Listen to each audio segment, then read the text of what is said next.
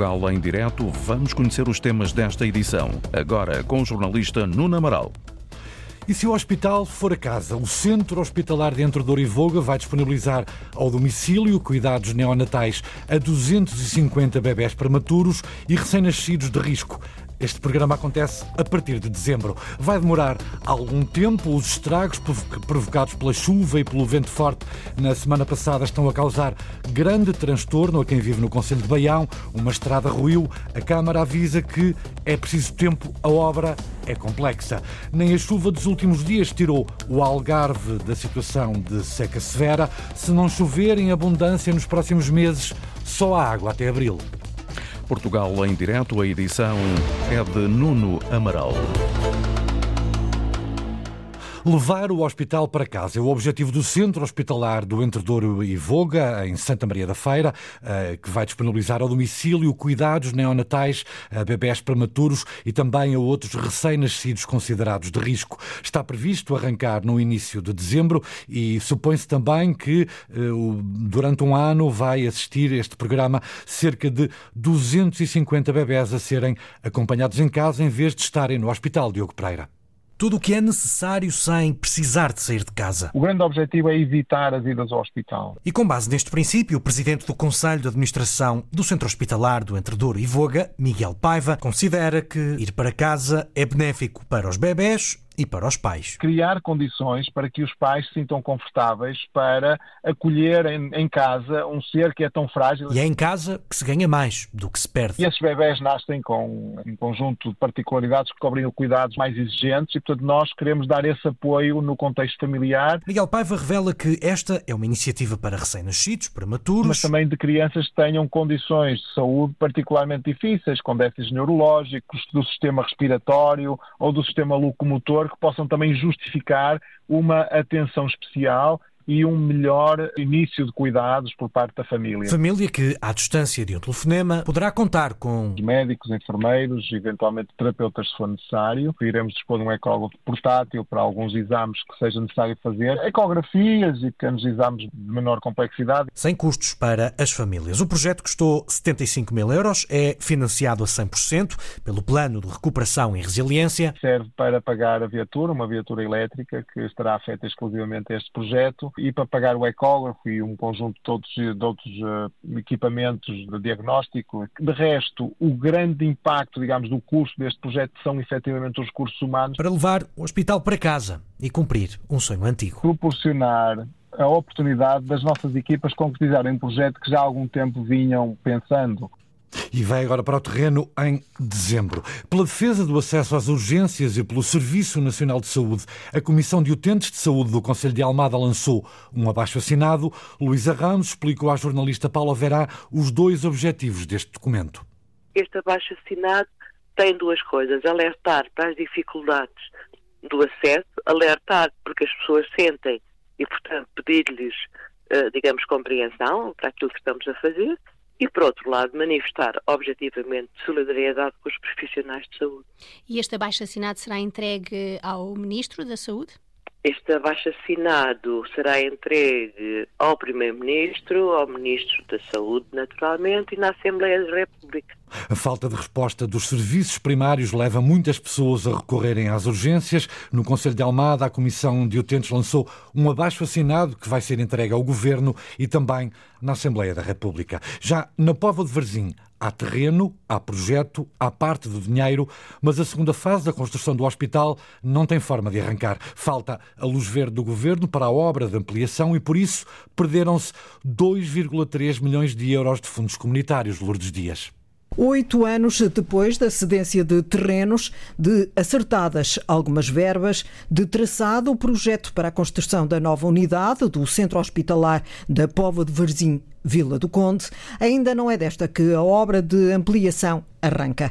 Por falta de luz verde do governo, perderam-se mais de 2 milhões de euros de fundos do programa 2020. O autarca da Póvoa, Aires Pereira, lamenta fundamentalmente falta de vontade política, acabou por se perder essa dotação financeira por falta de execução da obra. E, nesse sentido, é sempre lamentável e na, na por cima todos sabemos da dificuldade que tem existido na execução deste 2020, em que ainda há praticamente 3,8 mil milhões de euros por executar até ao final deste ano.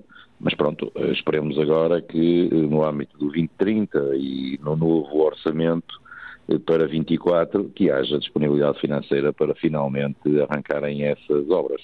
Resta agora aguardar por uma nova candidatura ao programa 2030 ou pelos dinheiros do orçamento do Estado. Existe uma verba inscrita no orçamento deste ano cerca de 8 milhões de euros para o lançamento desta empreitada. Agora, entre aquilo que são as verbas inscritas e aquilo que é depois a execução do orçamento, vai sempre uma grande distância. Esperemos que este ano de 2024 seja o ano da luz verde que permita o lançamento da obra. É isso que nos preocupa a todos. O novo edifício do Centro Hospitalar da Póvoa de Varzim Vila do Conde vai ter quatro pisos e com novas valências, permitindo assim aumentar a produtividade dos profissionais de saúde. Novas salas de, de cirurgia, vai trazer eh, novos quartos para ambulatório, ou seja, este novo edifício que ficará ligado ao edifício antigo através de, um, de uma ponte sobre a Estrada Nacional, iria, portanto, acrescentar, do ponto de vista daquilo que é a produção, porque esta nova unidade vem permitir a rentabilização daquilo que são os recursos humanos que estão, eh, portanto, eh, adstritos a este nosso centro hospitalar. Ampliação do Hospital da Póvoa de Varzim Vila do Conte a aguardar verbas para começar o projeto de ampliação que se arrasta há oito anos. E pode arrancar em 2024, mas eh, neste entretanto perderam-se 2,3 milhões de euros de fundos comunitários.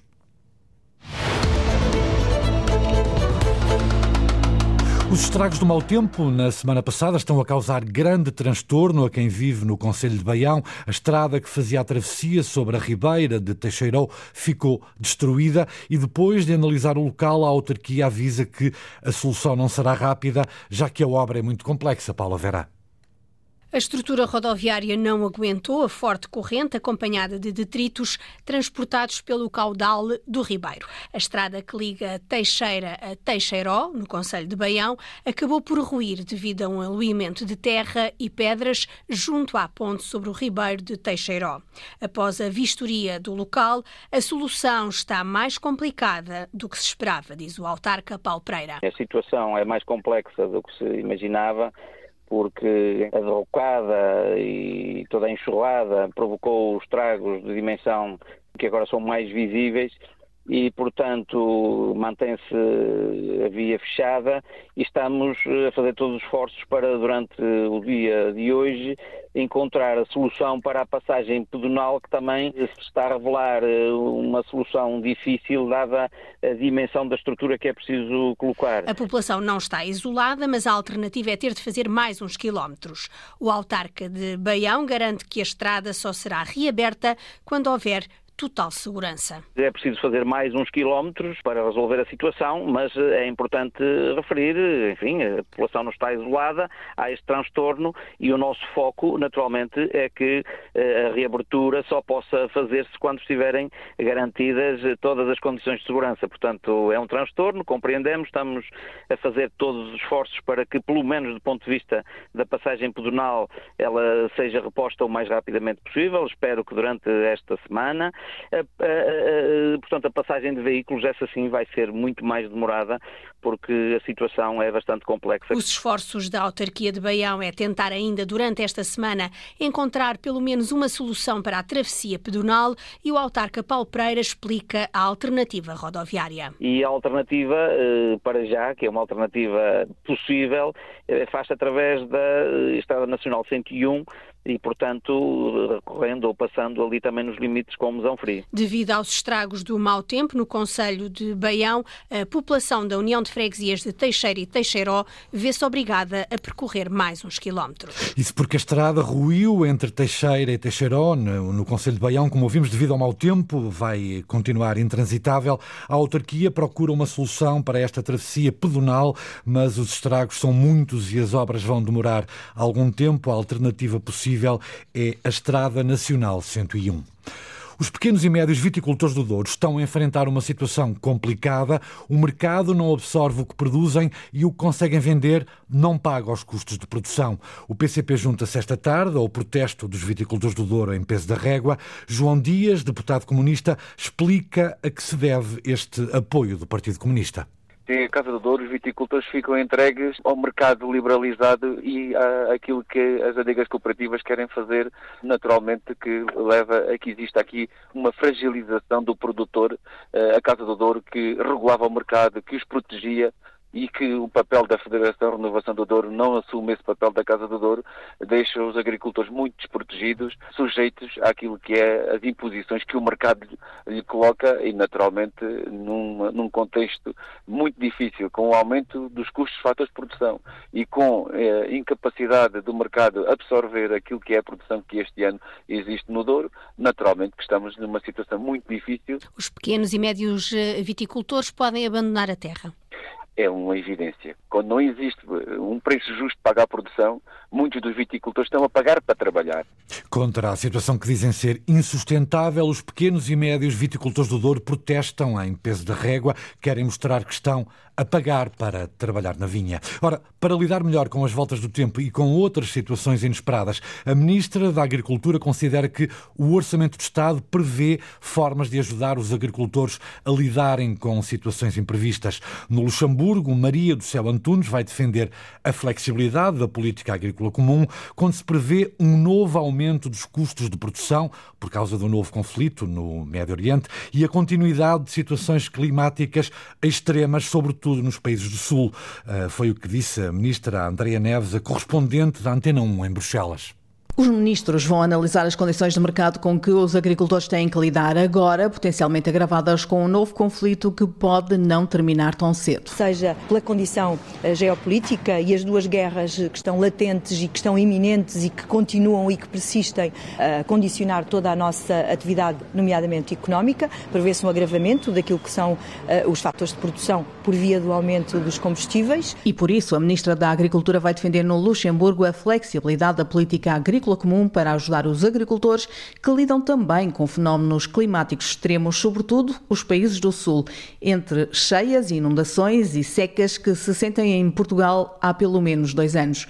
Mas o Orçamento do Estado garante, Maria do Céu Antunes, também prevê flexibilidade. Tudo aquilo que está no Orçamento de 2024 são medidas para ajudar as famílias e para ajudar as empresas a ultrapassar mais esta debilidade. E encontraremos forma de dar resposta àquilo que a todo tempo se mostrar necessário. O Orçamento da Agricultura tem uma margem com os instrumentos que tem à sua disposição, nomeadamente através da política agrícola comum. A ministra diz que o Executivo está a acompanhar os efeitos climáticos extremos dos últimos dias em Portugal. Tudo aquilo que temos vindo a acompanhar demonstra-nos que não tem havido situações que requeiram a nossa maior atenção. Mas lembro que no âmbito da política agrícola comum existem instrumentos de gestão de risco. Nós acionaremos todas as medidas necessárias, não sem antes chamar a atenção mais uma vez dos agricultores da necessidade de fazerem estes seguros. Maria do Céu Antunes considera ainda essencial promover o vinho e a carne portugueses nos mercados europeu e internacional. E além dessa promoção, a ministra considera que o Orçamento do Estado prevê formas para ajudar os agricultores a lidarem com situações imprevistas.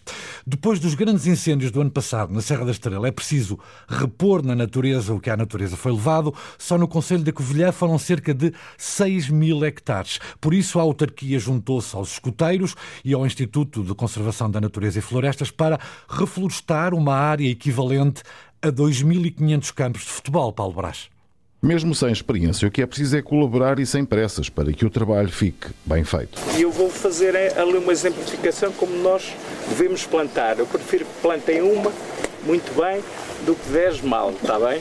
Nesta ação de reflorestação foram plantadas duas mil azinheiras numa das áreas consumidas no grande incêndio do ano passado, com cerca de 2.500 hectares.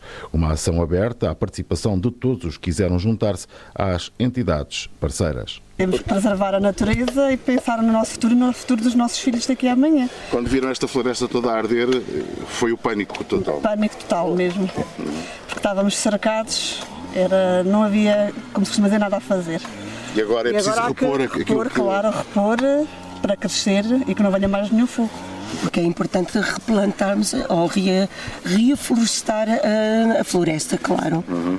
E porque se perdeu muito floresta aqui. muito floresta aqui e agora temos que plantar novamente. Eu acho que sim. Eu já faço isto há, já há dois anos, esta parte, e é muito importante porque vê-se os resultados depois. Repor a natureza é essencial, não é? É essencial, claro. E nós estamos cá para isso. Neste caso, em vez de pinheiros, utilizaram-se azinheiras. Pode parecer estranho, mas o especialista, o técnico Rafael Neiva, do ICNF, explica porquê. Pelas razões edáficas que elas têm, não é? E pelas características que este local tem, é, o, é, é adaptado, está muito bem adaptado às características para plantarmos as azinheiras, daí a razão de escolhermos as azinheiras. São mais resistentes a isso? São mais resistentes e elas, elas conseguem estar em condições mais, mais difíceis, mais pedregosas e é aí que elas estão associadas na área do Parque Natural. A revitalização do espaço que não passa só pela reflorestação, como explica José Serra dos Reis, o vereador na autarquia covilhanense. Tivemos um pacote de, de, aprovação de quase 2 milhões de euros para trabalhar na revitalização e na reposição, quer da floresta e na, na revitalização dos solos e das linhas de água, e estamos também a trabalhar nessa, nessa. Estamos a revitalizar açudes, linhas de água, regadios, porque tudo isto é um trabalho moroso e até muitos trilhos pela serra que tinham sido danificados, porque os pedestres são ações muito diversificadas. Só no Conselho da Covilhã, os grandes incêndios do ano passado passado consumiram cerca de 6 mil hectares e que agora é preciso repor em toda a sua plenitude. E por isso a Câmara, Escoteiras e o Instituto da Conservação da Natureza e Florestas vão reflorestar 2.500 eh, hectares, eh, o equivalente a 2.500 campos de futebol.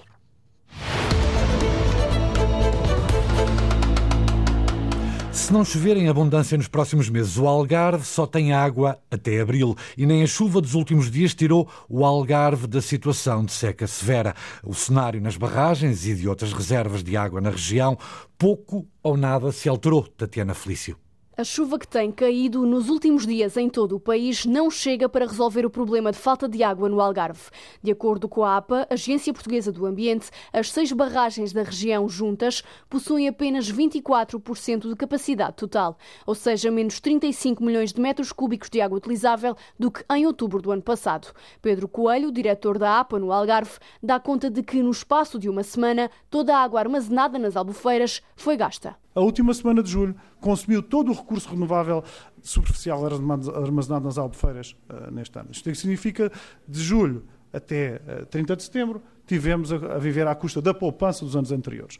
Mas no ano anterior ainda tinha sido mais grave esta, este nível. Apesar de no ano passado o cenário ter sido pior, o investigador da Universidade do Algarve, Nuno Loureiro, alerta para a realidade atual dos recursos de água disponíveis. Gastamos entre 100 e 120 milhões de metros cúbicos por ano. Quer isto dizer que neste momento já não temos reservas para um ano.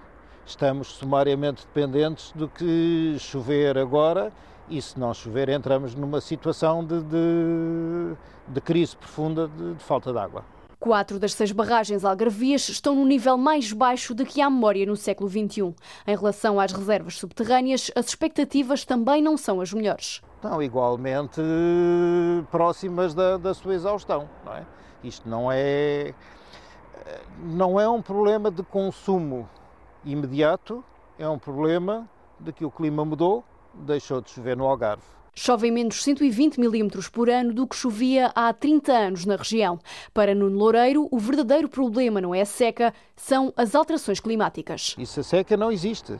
A seca é um episódio, vem um ou dois anos de seca e depois recupera. Nós temos um problema de desertificação. É uma mudança estrutural. Dos 200 milhões de euros provenientes do PRR que o Algarve dispõe para obter mais água, 45 são para construir uma central desalinizadora. Para o investigador da UALG, esse investimento não resolve o problema estrutural. Pode ser uma solução para o consumo humano, mas não para outros setores. Não é a solução para a agricultura, não é a solução para os golfos, não é a solução para o território. De maneira nenhuma, o custo da água dessalinizada permite utilizá-la para, para esse tipo de utilizações. Para Nuno Loureiro, a solução é reduzir o uso individual da água. Já António Pina, presidente da Comunidade Intermunicipal do Algarve, acredita que a solução pode passar pela transferência de água do norte para o sul. Para uma boa gestão das extremas cheias, que é outro fenómeno que acontece no norte do país, a dispensa dessa água de, do, sul, do norte para o sul é algo que o país tem que estudar. E se calhar tem que estar no nosso horizonte, mas se não queremos daqui a 10 anos dizer que começámos tarde, temos que começar a estudar agora. António Pina assume que até ao final do ano as autarquias podem mesmo ter de aumentar o preço da água para evitar consumos em excesso. Se a situação não melhorar, temos que mesmo começar a pensar a, a, a aumentar significativamente o valor para os escalões de grande consumo, e repito, não estamos nunca a pensar afetar a família média, que consome até 15 metros cúbicos, mas antes que se comece a racionar água, se calhar temos que racionar pela via do preço. O presidente da Comunidade Intermunicipal do Algarve acredita que se deve repensar a forma como se utiliza a água no país. Considera que a agricultura é a principal consumidora e que por isso deve ser bem planeada. Temos eh, que perceber que agricultura podemos ter em função da água que temos. E, acima de tudo, não pode ser completamente desregulada. O acesso às águas subterrâneas é hoje completamente desregulado. Uh, cada um tira aquilo que entende. E esse equilíbrio entre o que há uh, para uns, para a agricultura, e pode não haver para o vizinho do lado, até porque também quer ser agricultor, tem que se estabelecer. António Pina defende que seja criado um sistema de cotas que controle a utilização da água na agricultura. Pedro Coelho, diretor da APA no Algarve, também acredita na necessidade do controle prévio desse setor. Temos que considerar as plantações mais adequadas às disponibilidades hídricas que temos de uma determinada região. Não é possível, com as reduções de disponibilidade que estamos a ter, não conseguir existir um controle prévio na agricultura. Esta é uma mudança para as novas gerações que tem que existir. Não vamos continuar a conseguir gerir um território, gerir atividades agrícolas, gerir recursos em escassez com os atuais instrumentos. Este instrumento tem que existir, Segundo Pedro Coelho, as necessidades aumentam em todos os setores da região e as disponibilidades hídricas estão cada vez mais a diminuir. No Algarve não basta esperar pela chuva, é preciso ter consciência de que a água na torneira está prestes a acabar.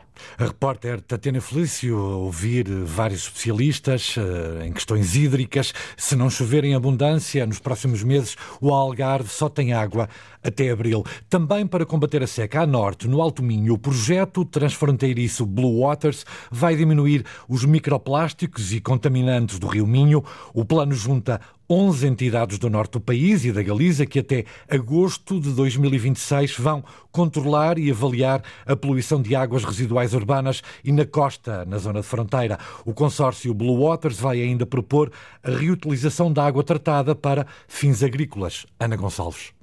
Controlar, tratar e reduzir os microplásticos em águas residuais e na costa transfronteiriça é este o objetivo do projeto Blue Waters. Ao todo, são 11 entidades do norte do país e da Galiza que constituem este consórcio, entre eles o Aqua Museu do Rio Minho, em Vila Nova de Cerveira. Este projeto visa essencialmente combater os agentes contaminantes do Rio Minho, promovendo a sua, a sua redução, a redução do, dos agentes contaminantes, como por exemplo o plástico, eh, tentar e promover a valorização da biodiversidade do próprio uh, Rio Minho e, cumulativamente, também fazer um, um estudo sobre a sustentabilidade dos recursos hídricos, estudar a reutilização da água tratada para a utilização eh, agrícola, por exemplo. Rui Teixeira, o autarca de Vila Nova de Cerveira, que através da integração do Aquamuseu do Rio Minho no consórcio, vai permitir também a partilha de conhecimentos como base para a realização de atividades de educação ambiental. Tem também como função atividades de educação eh, ambiental,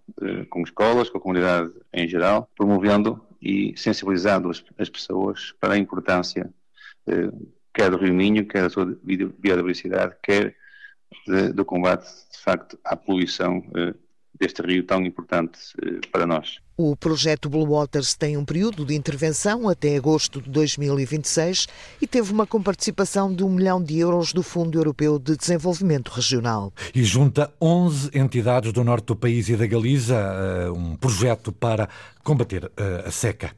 Nos Açores, Angra do Heroísmo, na Ilha Terceira, é agora uma Startup Village.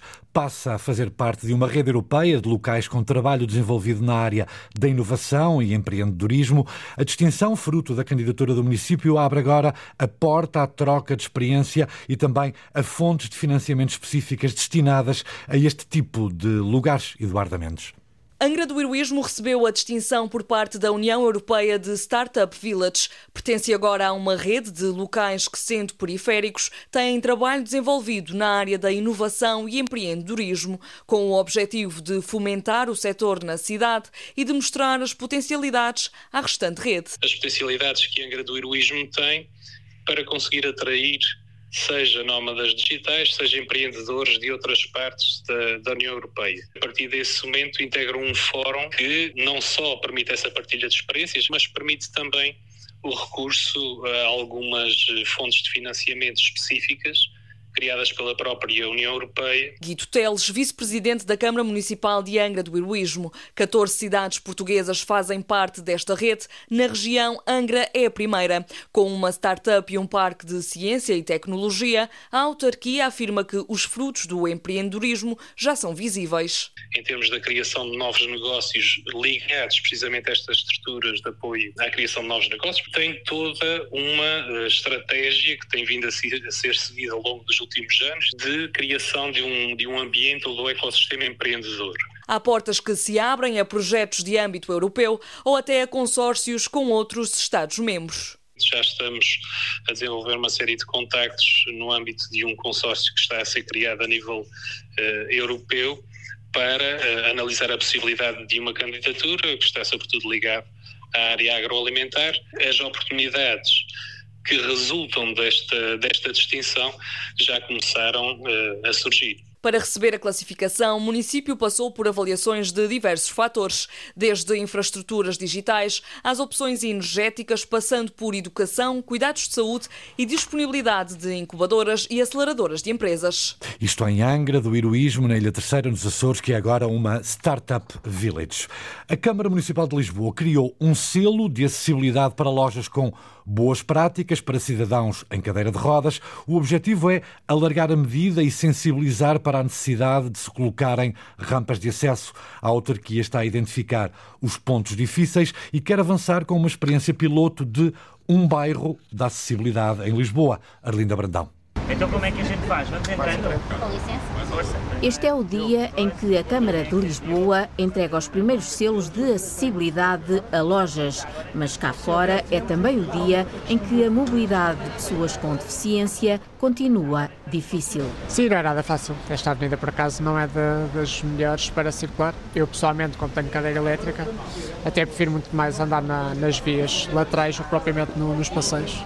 Sérgio Lopes fez 6 km de cadeira de rodas elétrica de Marvila até aqui. Vim de cadeira, eu não, não arrisco estar a ir perceber se, se os autocarros estão com a rampa a funcionar ou não, se os elevadores do metro estão a funcionar ou não, porque acabo por demorar muito mais tempo só a pensar nisso, então prefiro muito a, a maioria das vezes meter-me na, na cadeira e fazer este tipo de viagens. Sérgio vive o mesmo problema de muitas outras pessoas que andam de cadeira de rodas e que encontram as rampas elétricas avariadas nos autocarros. À exceção dos autocarros, têm rampa manual. Por norma, esses estão, estão sempre a funcionar. Mas o que são rampas elétricas, eh, cada vez mais se nota uma falta de manutenção da parte das empresas de transporte, neste caso os autocarros, em manter as rampas a funcionar corretamente. O presidente da Câmara de Lisboa, Carlos Moedas, reconhece que há um problema para resolver. Falei com o presidente da Carris, eh, porque tive conhecimento de algumas avarias e, portanto, estamos a tratar que essas avarias, toda essa parte que depende dos transportes públicos, que eles tenham realmente sempre as rampas a funcionar. Sérgio Lopes lembra outros problemas ao andar de cadeira de rodas pela cidade. Os MUPs, os postos continuam a ser mal colocados, o estacionamento abusivo é, também acontece muito, mas há uma falta de coragem de, de de, de, retirar esplanadas que não estão bem colocadas, esplanadas que estão no, no, meio dos passeios. O Presidente da Câmara de Lisboa diz que estão a tomar medidas que vão em breve trazer resultados visíveis para facilitar a mobilidade das pessoas com deficiência. O trabalho da Câmara Municipal, que é o trabalho na via pública e no espaço público, com a ajuda também daqueles que são os presidentes da Junta de Freguesia, a identificar estes pontos difíceis em que as pessoas não conseguem ter essa acessibilidade. Depois, toda a parte privada, naquilo que o município pode, em relação ao nosso urbanismo, também facilitar no licenciamento aqueles que cumprem as regras e dar-lhes aqui algum apoio. Para já, avança o selo de acessibilidade para lojas com boas práticas para cidadãos em cadeira de rodas. Estão entregues os primeiros três selos a três lojas. Muito poucas lojas têm essa acessibilidade. Portanto, vocês são os primeiros uh, e isso também tem um significado e espero que possam influenciar os vizinhos Agora vão influenciar os vizinhos das outras lojas. Carlos Moedas, o presidente da Câmara de Lisboa. Demos aqui estes primeiros três selos de acessibilidade a lojas que têm que cumprir dois critérios.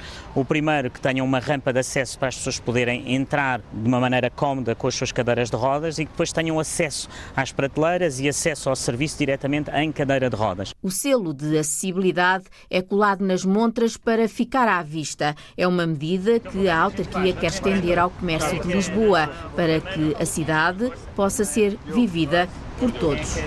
E para já está a identificar alguns pontos difíceis na capital, a Câmara de Lisboa, eh, que criou um selo de acessibilidade para lojas com boas práticas para cidadãos em cadeira de rodas.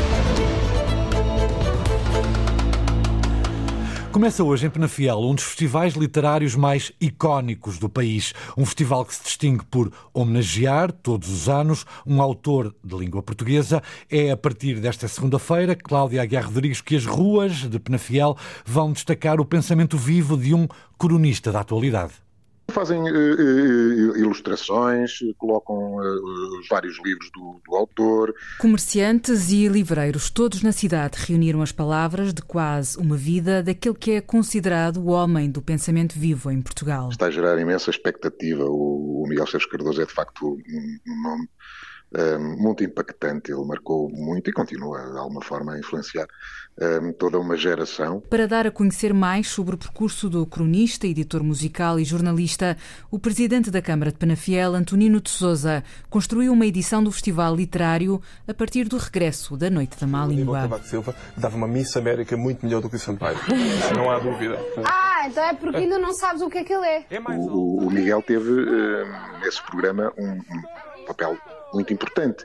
Uh, e por outro lado, todos aqueles que participam um, eh, e participaram um, eh, no, no, no, programa da Noite da Má Língua uh, são próximos do, do, do autor, uh, conhecem-no bem, conhecem a sua vida e a sua obra e querem também, dessa forma, associar-se à homenagem. Ruizinho, Walter Ugumem e Rita Blanco são alguns desses nomes, mas há ainda a música que este ano surge no nome do Sétima Legião. Uh, assinala uh, este ano os seus 40 anos. Uh, a música Glória, que na altura era de facto um verdadeiro hino, e foi, foi o Miguel que, com a Fundação Atlântica, lançou a banda e, e, por isso também a banda vai estar cá para, com esse concerto que assinala os 40 anos desse grande sucesso, prestar homenagem um, ao nosso autor. Mas muito para além do círculo conselhio, a escritaria tem como objetivo romper fronteiras. Nós ainda uh, recentemente estivemos uh, com a escritaria em Angola, uh, em Benguela, na cidade natal do Pepe Tela, que quis um, promover uma espécie de réplica do festival para ter a homenagem que lhe foi prestada cá eh, aí, naquela que é a cidade natal. E depois eh, acabou por ir também a Luanda. Agora, eh, oportunamente, provavelmente ainda este ano, vamos estar também em Cabo Verde, a convite do, do Sr. Ministro da, da Cultura de Cabo Verde, que quer que a homenagem que foi feita a Germano de Almeida vá também àquela que é a cidade dele. Para o ano, a ideia é celebrar a literatura brasileira. Para esta semana fica já agendada uma celebração nacional, onde as letras e a escritaria devem envolver toda a gente.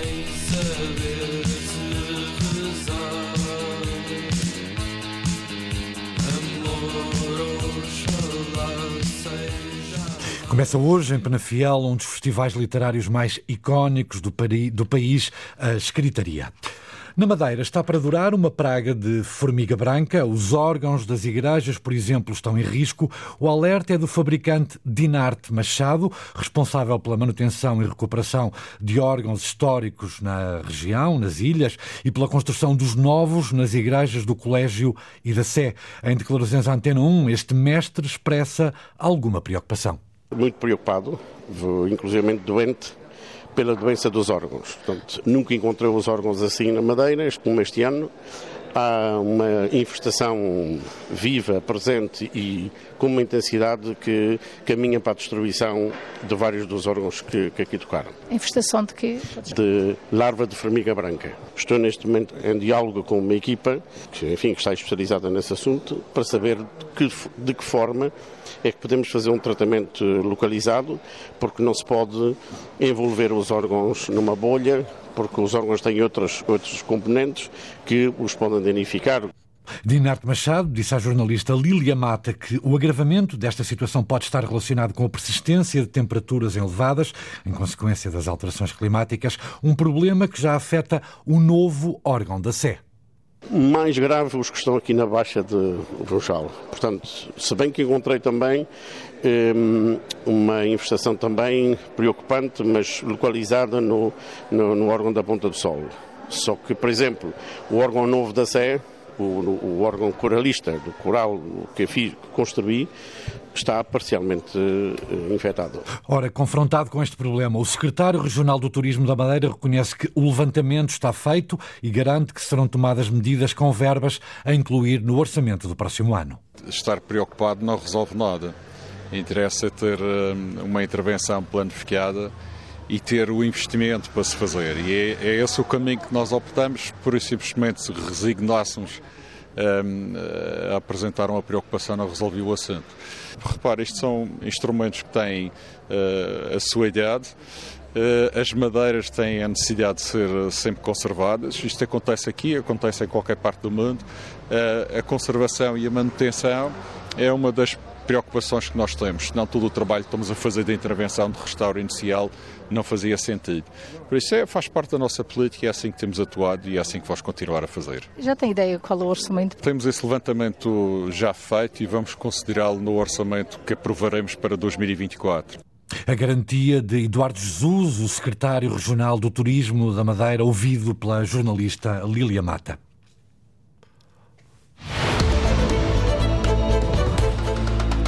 Hoje, a rubrica Os Nossos Animais Selvagens tem na mira uma ave que pode ser facilmente identificada pelo canto, pode ser avistada e escutada em algumas parcelas de Portugal, é a cotovia pequena.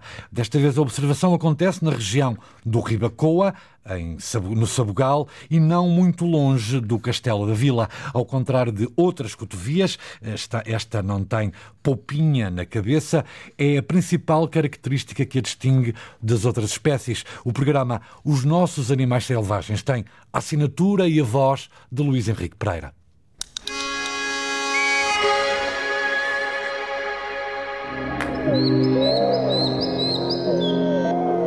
O canto de diferentes e cativantes melodias, encanta quem passa e encanta quem fica. As cotovias sempre foram muito procuradas pelos que gostam de observar e escutar as vocalizações das aves. A que estamos a ver e a ouvir com toda a atenção é uma das muitas que habita a região do Ribacoa. A nossa demanda pelo Portugal selvagem levou-nos hoje até Sabugal. É uma terra rica em património cultural, mas também património natural e selvagem. Não estamos a muita distância do castelo de Sabugal. O tal canto que nos tem encantado pertence à cotovia pequena, também conhecida por cotovia arbórea, e que bem canta é uma ave vulgar. É pequena, mais ou menos do tamanho de um pardal, mas é diferente de um pardal. Ao contrário de outras cotovias, esta não tem uma polpinha vincada na cabeça. Tem é uma pequena crista, só facilmente identificável com a ajuda dos binóculos. Vemos que a plumagem é bonita, em tons acastanhados claros e riscados numas tonalidades mais esbranquiçadas. O canto não engana e que melodia maravilhosa!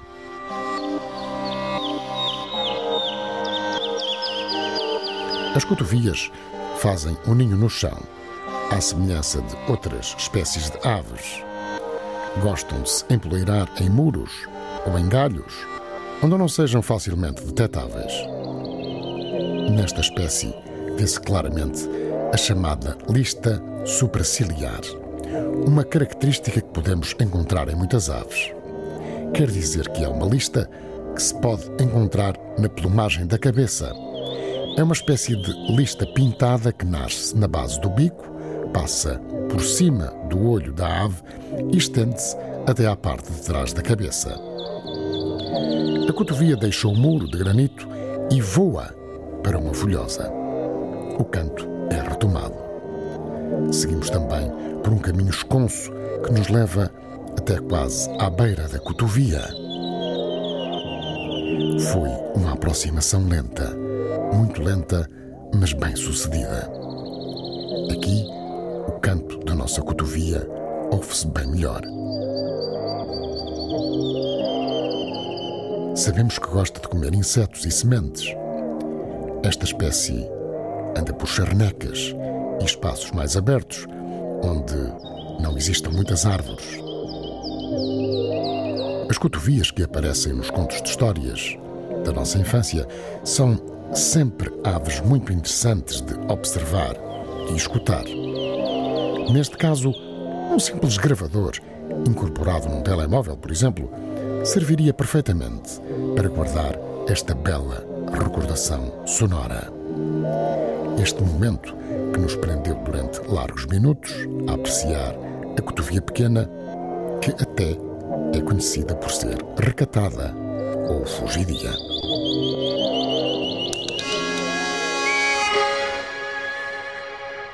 Os Nossos Animais Selvagens é uma rubrica de Luís Henrique Pereira, com sonoplastia e pós-produção de Edgar Barbosa, Rui Fonseca, Rui Coelho e Cláudio Calado. Ouviu agora aqui na rádio, pode ouvir a qualquer hora na RTP Play.